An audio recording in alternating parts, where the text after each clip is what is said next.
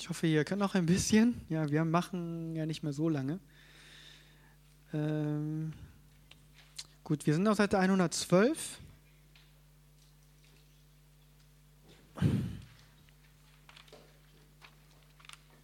Wir werden hier schnell durchgehen und wir machen die letzten Sachen doch, glaube ich, etwas schneller. Gut.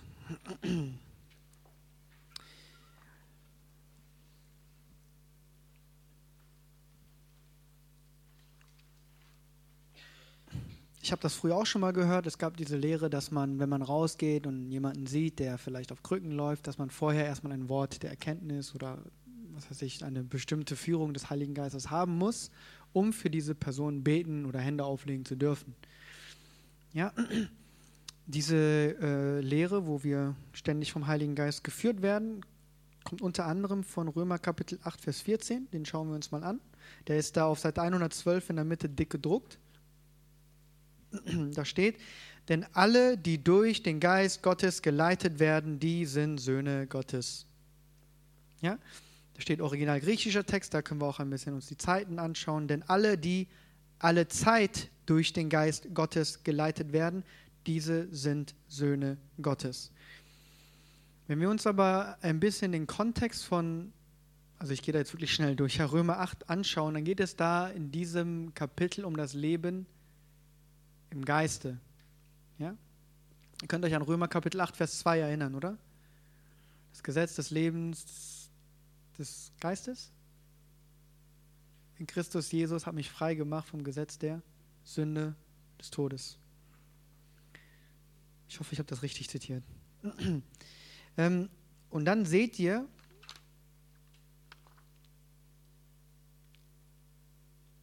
ich lese mal einfach ab Römer Kapitel 8, Vers 11 vor. Wenn aber der Geist dessen, der Jesus aus den Toten auferweckt hat, in euch wohnt, in euch, so wird derselbe, der Christus aus den Toten auferweckt hat, auch eure sterblichen Leiber lebendig machen durch seinen Geist, der in euch wohnt. So sind wir also, ihr Brüder, dem Fleisch nicht verpflichtet, gemäß dem Fleisch zu leben. Denn wenn ihr gemäß dem Fleisch lebt, so müsst ihr sterben. Wenn ihr aber durch den Geist die Taten des Leibes tötet, so werdet ihr leben. Worum geht es hier also? Es geht Fleischlich leben, geistlich leben. Ja? Äh, ein paar Verse davor könnt ihr auch sehen, dass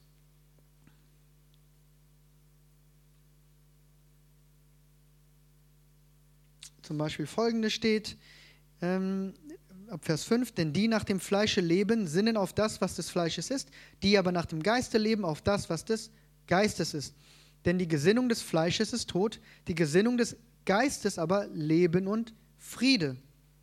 Darum will die Gesinnung des Fleisches Feindschaft wider Gott, denn sie ist dem Gesetz Gottes nicht untertan, sie kann es auch nicht. Die aber im Fleische sind, vermögen Gott nicht zu gefallen. Ihr aber seid nicht nach dem Fleische, sondern im Geiste. Also wir sehen, es geht die ganze Zeit darum, dass man zwischen Fleisch und Geist entscheiden kann. Wir aber nach dem, nach dem Geist leben sollten und durch den Geist die Taten des Fleisches, was? Taten des Leibes töten sollen, richtig? Und äh, wenn wir das im Kontext sehen, wir können diesen Bibelvers, dass wir äh, durch den Geist Gottes geleitet werden, nicht einfach rausziehen und sagen, dass äh, in Kapitel 8 geht es darum, ob man jetzt nun fleischlich lebt oder geistlich lebt und die Resultate von fleischlichen Leben sind, ist nun mal Tod. Ja? Und das Resultat eines geistlichen Lebens ist Leben. Ähm, können wir nicht sagen, okay, da, aber das mit der geistlichen, mit der, äh, mit der Leitung des Heiligen Geistes bedeutet, oh, er schickt mich hierhin und dorthin. Wäre doch ein bisschen komisch, oder nicht? Ja? Im Kontext bedeutet das, dass uns der Geist Gottes ständig leitet, die Taten des Leibes zu töten. Wir als Söhne werden immer geleitet, die Taten des Leibes zu töten. Ihr müsst dann nie fragen, ja, der Heilige Geist sagt euch immer, tötet diese Taten. Lebt nicht nach dem Fleisch, sondern nach dem Geist. Ja, das ist keine Leitung in dem Sinne, ich gehe raus und jetzt brauche ich eine besondere Erkenntnis, um für die Person, die dort verhungert, etwas tun zu dürfen. Ja? Schaut euch mal Johannes Kapitel 16, Vers 13 an. Wenn aber jener kommt, der Geist der Wahrheit, so wird er euch in die ganze Wahrheit leiten. Wohin wird er uns leiten? in die Wahrheit hinein. Hier steht nicht, er wird euch in jeder Situation sagen, geht nach links und geht nach rechts. Er leitet euch in die Wahrheit hinein. Was oder wer ist Wahrheit? Jesus Christus. Wir haben das Wort Gottes hier als Wahrheit bei uns. Und wenn der Heilige Geist uns das Wort, die Wahrheit offenbart und uns dahin leitet, muss er dann im Nachhinein nicht nochmal sagen, äh, jetzt ist das anwendbar. Oder? Wenn er uns sagt, liebt eure Nächsten, dann muss er nicht danach nochmal uns spezifisch leiten, jetzt darfst du ihn lieben. Wenn er uns in die Wahrheit hineingeleitet hat, dass wir unseren Nächsten lieben sollen, dann können wir basierend auf dieser Wahrheit immer unsere Nächsten lieben, ohne dass der Heilige Geist mir dann meinetwegen auf die Schulter klopft und sagt, okay, jetzt geh hin und lieb diese Person. Habt ihr das verstanden? Ist nicht kompliziert, oder? Gut. Wenn er euch also in die Wahrheit äh, hineinführt und sagt, äh, die Gläubigen werden den Kranken die Hände auflegen, könnt ihr als Gläubige immer den Kranken die Hände auflegen, weil der Heilige Geist euch in diese Wahrheit hineingeführt hat. Er hat euch bereits in die Wahrheit hineingeführt. Er hat euch bereits geleitet. Und dann, wenn man vor der Entscheidung steht, mache ich das oder mache ich das nicht, habe ich die Entscheidung, entweder, auch wenn ich das vielleicht nicht möchte, auch wenn ich das nicht möchte, kann ich diese mein Fleisch töten, indem ich sage, ich mache das trotzdem, oder ich kann sagen, okay, ich äh, gehorche jetzt meinem Fleisch und mache gar nichts. Das ist die Entscheidung, die man hat. Ist das verständlich bis hierhin? Ja? Das bedeutet nicht, dass wir nicht daran glauben, dass der Heilige Geist besondere Leitung gibt. In dem Sinne, geh hierhin, geh dorthin. Aber wenn das nicht da sein sollte, brauchen wir nicht zu warten, denn wir wurden bereits in eine Wahrheit hineingeleitet und die heißt unter anderem Predigt, lehrt, macht Jünger, liebt eure Nächsten, behandelt eure Nächsten so, wie ihr es gerne hättet, dass man euch behandelt. Ihr fragt ja auch nicht mehr, ja, äh, wenn Gott uns zum Beispiel aufgetragen, wir sollen Gott mit allem lieben, was wir haben. Ja, und in diese Wahrheit hat uns der Heilige Geist bereits hineingeführt. Würden wir niemals sagen, ja, der Heilige Geist, soll ich Gott jetzt lieben? Oder lieber später? Gib mir bitte ein Zeichen. Ja? Die meisten Menschen warten auf einen Anruf von Gott, obwohl er ihnen bereits einen Brief geschickt hat. Wir sehen aber im Leben von Paulus eine solchen bestimmte Führung oder Leitung. Wir sind auf Seite 115, Apostelgeschichte 16.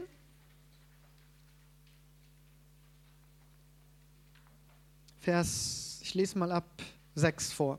Als sie aber Phrygien und das Gebiet Galatiens durchzogen, wurde ihnen vom Heiligen Geist gewährt, das Wort in der Provinz Asia zu verkündigen. Als sie nach Mysien kamen, versuchten sie nach Bithynien zu reisen und der Geist ließ es ihnen nicht zu. Da reisten sie an Mysien vorbei und kamen hinab nach Troas. Und in der Nacht erschien dem Paulus ein Gesicht. Ein mazedonischer Mann stand vor ihm, bat ihn und sprach: Komm herüber nach Mazedonien und hilf uns. Ja? Das heißt, Paulus wollte eigentlich wohin? Nach Bithynien in Asien wohl. Und der Heilige Geist sagt ihm, geh dort nicht hin. Du darfst da nicht hin. Und stattdessen sieht er in der Nacht einen Mann, einen mazedonischen Mann, und dieser sagt ihm, komm zu uns nach Mazedonien. Was passiert hier? Paulus ist, war doch schon unterwegs. Ja, er hat einem generellen Befehl, Befehl befolgt. Er hat äh, sich in die Wahrheit hineinführen lassen vom Heiligen Geist, dass er in die Welt hinausgehen und der ganzen Schöpfung predigen soll. Das hat er auch gemacht. Die ganze Schöpfung und in die ganze Welt schließt Asien mit ein. Und da wollte er hin, aber der Heilige Geist hat ihm gesagt, jetzt da nicht hin. Dann ist er woanders hingegangen und was hat er da wohl gemacht? Auch, also auch das Evangelium gepredigt und das gemacht, was er in Asien auch getan hätte. Er, hat, er war also unterwegs auf, einer, auf einem generellen Befehl. Also er hat diesem generellen Befehl, er ist diesem generellen Befehl befolgt, ist rausgegangen und während er unterwegs war, hat er eine spezifische, spezielle Leitung des Heiligen Geistes erhalten, da nicht hinzugehen, sondern stattdessen nach Mazedonien zu gehen. Ja? Man kann ein Boot, das andockt, nicht lenken. Ja? Es ist extrem schwierig, zu, ich, ich sage nicht, dass es unmöglich ist, aber ähm, es ist schwierig, dann zu Hause zu sitzen und zu sagen, Gott, wo muss ich hin? Ja, soll ich nach Indien? Soll ich nach China? Soll ich vielleicht äh, nach Paraguay? Kann man ja denken. Aber es ist wesentlich einfacher, für Gott dich zu lenken, wenn du schon unterwegs bist. Es gibt also, wir glauben auf jeden Fall an die Leitung des Heiligen Geistes, an die Führung des Heiligen Geistes. Wir glauben daran, dass er uns in die Wahrheit hineinführt und leitet. Und wir basieren auf dieser Leitung und Führung und dieser Wahrheit immer handeln können. Wenn aber Gott natürlich uns eine spezifische, spezielle, speziell sagt, geht hierhin oder dorthin, sollten wir das natürlich tun. Aber wenn dieser spezifische Befehl ausbleibt, können wir immer basierend auf, geht hinaus in alle Welt und predigt der ganzen Schöpfung, immer predigen und evangelisieren, heilen, Dämonen austreiben, etc. Ähm ich äh, erzähle euch mal eine Geschichte. Äh, Curry war einmal in Italien und dort ähm, war, wollte er, war er bei einer Gemeinde eingeladen und sollte dort ein Seminar vortragen.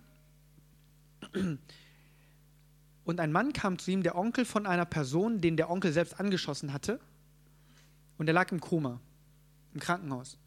Und er hat dann Curry gebeten, hey, äh, kannst du bitte kommen? Kannst du bitte für Angelo beten? Ähm, ja, kannst du bitte für ihn beten? Natürlich hatte er selbst auch ein großes Interesse daran, schließlich war er selbst derjenige, der ihn angeschossen hat. Hat dann, sie sind dann ins äh, Krankenhaus gegangen, da durften nicht alle rein auf einmal. Er ist also alleine reingegangen und hat sich gewundert, man hat ihm irgend so einen Schutzanzug gegeben, aber als er reingegangen ist, waren oben die Fenster offen. Hat sich gewundert, wofür, wofür ist dann dieser ganze Schutz, wenn oben die Fenster auf sind. Aber naja, er ist reingegangen, hat Hände aufgelegt, ähm, kurz gesagt, äh, Angelo, du wirst leben, nicht sterben, wenn du aufstehst, werden alle deine, wird dein Körper funktionieren. Waren nur zwei Minuten und ist dann rausgegangen wieder. Und die Angehörigen, der Onkel und andere auch, standen da in voller Erwartung und haben gesagt, äh, hat der Herr zu ihnen gesprochen? Ja? Und äh, Curry, wie er nun mal ist, hat gesagt, ja, der Herr hat zu mir gesprochen. Äh, ja, was hat er ihnen denn gesagt? Markus 16, ich werde Kranken die Hände auflegen und sie werden gesund werden. Äh, ja, ja, ja, aber äh, hat der Herr zu ihnen gesprochen? Ja, der Herr hat zu mir gesprochen. Ja, was hat er ihnen denn gesagt? Ja, ich werde Kranken die Hände auflegen und sie werden gesund werden. Und äh, er ist extrem stur, also ging das wohl ein paar Mal hin und, hin und zurück und dann hat der Onkel auch aufgegeben. Aber daran können wir sehen, dass wir ab und zu ja, eine besondere Leitung oder ein besonderes Wort des Herrn mehr schätzen als das, was wir hier in, in dem Wort finden. Glaube ist ja nichts anderes, als darauf zu schauen, was hier steht und dann zu vertrauen, okay, das muss wohl so sein. Und ich vertraue darauf, dass Gott seinem Wort treu ist. Er bestätigt sein Wort. Gott bestätigt ja nicht mich. Er bestätigt das Wort in meinem Leben, sein Wort in meinem Leben. Das ist das, was er bestätigt. ähm, Angelo ist dann, äh, Curry ist rausgegangen, zu dem Zeitpunkt hat er nichts gesehen und äh, er ist dann in, in sein Hotel der Onkel kam dann später zu ihm in sein, auf sein Zimmer, geklingelt und äh, hat dann Curry aufgemacht. Er war schon etwas nervös, der Onkel, hat so mit seinen Händen gewrungen und gesagt, ähm, Brother Curry. Vielleicht war das ein schlechter Akzent, ich lasse das lieber. Bruder Curry. ähm, hat sich ja indisch angehört als italienisch. Äh, Bruder Curry, ähm, ähm, ja, ähm, hat dann gesagt, ja, was ist denn los? Was ist denn los? Ähm, ja, Angelo, er ist tot. Angelo ist tot. Curry hat ihn angeschaut und gesagt, hm, das überrascht mich. Mehr hat er nicht gesagt. Derjenige, der gekommen ist, um zu sagen, der Angelo ist tot, war auch etwas, wusste auch nicht, was er sagen sollte und dann, haben dann irgendwann gesagt, äh, okay, dann gehe ich jetzt mal. Curry ist dann, ähm, hat erstmal nichts gesagt, ist rausgegangen, ist in den Aufzug gestiegen und hat dann angefangen, ein bisschen mit Gott zu diskutieren. Du hast mich ja nicht halb um die halbe Welt geschickt, um Menschen falsche Hoffnung zu geben. Wenn er nicht, wenn er nicht aufsteht, dann gehe ich nach Hause. Ähm, ist dann rausgegangen, hat noch 45 Minuten in Zungen gebetet und zurück in sein Zimmer. Am nächsten Tag ging das Seminar los. Als er dann ähm, vor die Gemeinde kam und sich vorbereitet hat, kam dann der Onkel und sagt, ähm, Bruder Curry, Bruder Curry, haben Sie das schon gehört? Ja, ich habe gehört, haben Sie schon die Nachrichten von Angelo gehört? Ich habe gehört, dass er gestorben ist. Hat er ja auch. Ne? Er hat nicht gesagt, er ist gestorben. Er hat gesagt, er hat gehört, dass er gestorben ist. Äh, nein, nein, nein, Angelo, er lebt. Er lebt. Und ähm, Amen, preis den Herrn. Und dann hat der Onkel Curry folgendes gefragt: äh, Bruder Curry, ich habe eine Frage. Als ich gestern Ihnen gesagt, als ich Ihnen gestern gesagt habe, äh, Angela war tot, haben Sie gesagt, ähm, das überrascht mich. Warum haben Sie das getan? Und äh, jetzt hört man gut auf die Antwort zu, hört der Antwort mal gut zu. Curry hat darauf geantwortet, hm, ich bin es nicht gewohnt zu verlieren. Jesus war nicht, es war, Jesus war es nicht gewohnt zu verlieren, oder? Ja? Jesus war auf der Erde und hat in drei, dreieinhalb Jahren Dienst jeden Kampf gewonnen. Jeden Kampf. Es gab keinen Fall, wo er Hände aufgelegt hat und es hat, er hat es nicht geschafft. Oder der Sturm war zu laut oder er war zu stark und dann, okay, lass uns den Rest schwimmen. Sowas, sowas gab es nicht.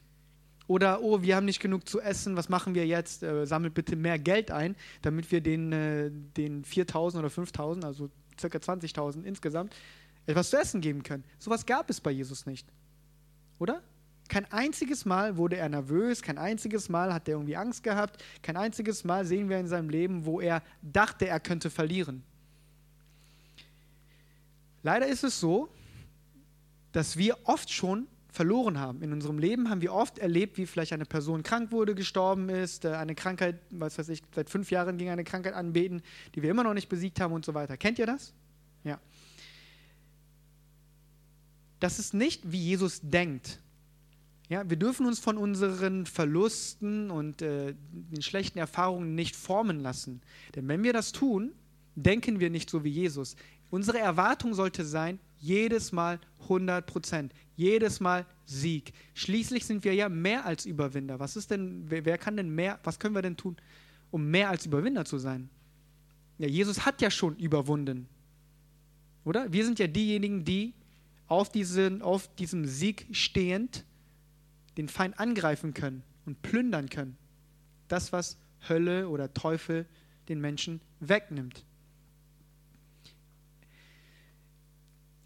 Man sollte sich niemals daran gewöhnen zu verlieren. Kennt ihr das vielleicht, wenn ähm, eine Fußballmannschaft, obwohl ihr ganz genau wisst, sie können das, sie sind eigentlich besser, man guckt auf die Spieler und sie sind, wenn man darauf schaut, müssten sie eigentlich gewinnen, aber die verlieren einmal, zweimal, dreimal, viermal, fünfmal und plötzlich ist diese Lockheit weg, obwohl die Mannschaft auf dem Papier besser ist als die andere, kommt es einem so vor, als hätte sie vergessen, wie man gewinnt. Ja? Man darf sich niemals daran gewöhnen zu verlieren. Man muss immer erwarten zu gewinnen. Okay? Und wenn ihr schon ähm, zum Beispiel einmal gewonnen habt, dann sollte dieser eine Sieg euch mehr wert sein als die zehn Verluste, die ihr vorher gehabt habt. Ich werde äh, immer 100% Heilung predigen, auch wenn ich das in meinem persönlichen Leben nicht erlebe, denn es ist immer richtig, Wahrheit zu predigen. Immer richtig, Jesus zu predigen. Was ich für eine Erfahrung habe, ob ich jetzt diese Brille noch trage, was interessiert mich das? Das gibt mir nicht das Recht, Jesus auf mein Level runterzuziehen, auf das, auf das Niveau, das ich jetzt gerade durchlebe. Ja? Gewöhnt euch nicht daran zu verlieren. Wenn ihr das tut, dann wird, euch das in euren, wird sich das in euren Köpfen festsetzen und Sachen, die ihr eigentlich könnt, werden plötzlich schwierig. Ja? Was ist denn die Lösung dafür? Also ich bleibe jetzt mal kurz beim Fußball. Was ist denn die Lösung dafür, wenn eine Mannschaft ständig verliert? Was sind dann immer die Sachen, die gesagt werden? Wir müssen nur ein Spiel gewinnen. Ja, egal wie, egal wie dreckig der Sieg ist, Hauptsache wir gewinnen mal wieder ein Spiel. Ja, wenn ihr ein Problem habt, dann geht raus und heilt eine Person. Das ist die Lösung dafür, statt irgendwas anderes zu tun. Werdet aggressiv. Wenn ihr irgendwo merkt, oh, eine Person ist krank geworden und ihr werdet sauer, dann geht, okay, Teufel, solange diese Person noch krank ist, gehe ich raus und heile so viele Personen, bis die Person frei ist. Ja? Ähm, Curry hat gesagt, wenn du aufstehst, sollten alle, Alarm, sollten alle Alarmglocken in, in der Hölle losgehen. Das war beim Teufel auch so. Äh, das war bei Jesus auch so. Ja? Er hat immer nach einer Möglichkeit gesucht, zu schauen, wie kann ich, wo kann ich ihn attackieren. Ja, okay. Wir waren bei der, wir waren bei dem Heiligen Geist und ähm, der Führung des Heiligen Geistes. Ja? Wenn wir jetzt nochmal zurück an Markus 16 Vers 18 denken, dann passiert, dann steht dort geschrieben, Kranken werden sie die Hände auflegen und sie werden sich wohlbefinden. Wenn wir uns das mal als Abfolge anschauen, als Ne? Was passiert zuerst? Der Gläubige legt Hände auf, oder? Ja? Wir, die Gläubigen, wir legen Hände auf. Und wenn die Person sich wohl befindet, dann, wenn die Person geheilt wird, wer heilt? Jesus, Gott, Heiliger Geist, richtig? Aber für diesen Kontext sagen wir mal einfach, das ist die Kraft des Heiligen Geistes. Technisch gesehen, wer folgt hier wem? Wer folgt hier wem? Der Heilige Geist folgt meiner Handlung. Ich will nicht jetzt nicht sagen, der Heilige Geist folgt mir, aber rein zeitlich, ihr versteht, was ich meine. Ich lege Hände auf und dann fließt die Kraft des Heiligen Geistes, die Person wird geheilt. Das erste, die Person, die das, was zuerst tut, ist, bin ich. Ich lege Hände auf, dann fließt die Kraft des Heiligen Geistes. Der Heilige Geist folgt mir also zeitlich nach. Und dann sehen wir die Heilung.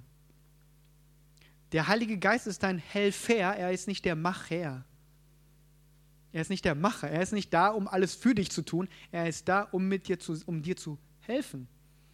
Aber um dir zu helfen, musst du was machen. Wenn du nichts machst, gibt es auch nichts, wobei dir der helfen kann. Okay?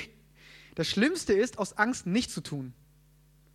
Das ist das Schlimmste, was man machen kann, wenn man Angst hat, sich irgendwie äh, in eine Ecke äh, scheuchen lässt und dann gar nichts macht. Das ist das Schlimmste, weil Jesus damit nichts machen kann. Ja? Gut. Ähm, natürlich ist es so, dass ich nicht den Heiligen Geist hinter mir herziehe. Ja, der Heilige Geist führt mich natürlich erstmal in diese Wahrheit hinein. Also er leitet und führt mich in die Wahrheit von Markus 16 hinein. Und dann basierend auf dieser Wahrheit handle ich, lege Hände auf und der Heilige Geist wird wieder aktiv. Aber denkt nicht, ähm, ihr braucht jedes Mal irgendwie eine Leitung, eine Führung, um etwas tun zu dürfen. Ähm, Curry erzählt, wie er äh, Lester Summerall einmal getroffen hat. Und Lester Summerall hat zu ihm einmal gesagt, komm mich mal besuchen. Er ist dann hingefahren, er ist in sein Büro gegangen und er hatte zwei Fragen. Zwei Fragen, die er unbedingt beantwortet haben wollte. Was, äh, das, das waren die, was, woher kann ich wissen, was der Wille Gottes ist? Und wie kann ich diesen tun? Und ja, das war für ihn diese, das waren große Fragen für ihn. Er ist dann irgendwann zu Lester Summer gegangen, mit dem Bus hingefahren. Und äh, das Einzige, was Lester Summer gesagt hat, war das. To know the will of God, read the Bible.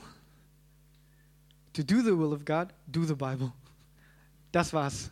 Um den Willen Gottes zu kennen, lies die Bibel. Um den Willen Gottes zu tun, tu die Bibel. Das war alles, was er ihm erzählt hat. Also er hatte diese riesigen Fragen in seinem Kopf gehabt und wollte, hat vielleicht irgendeine große Offenbarung erwartet, aber das, was, das war, was er gesagt hat.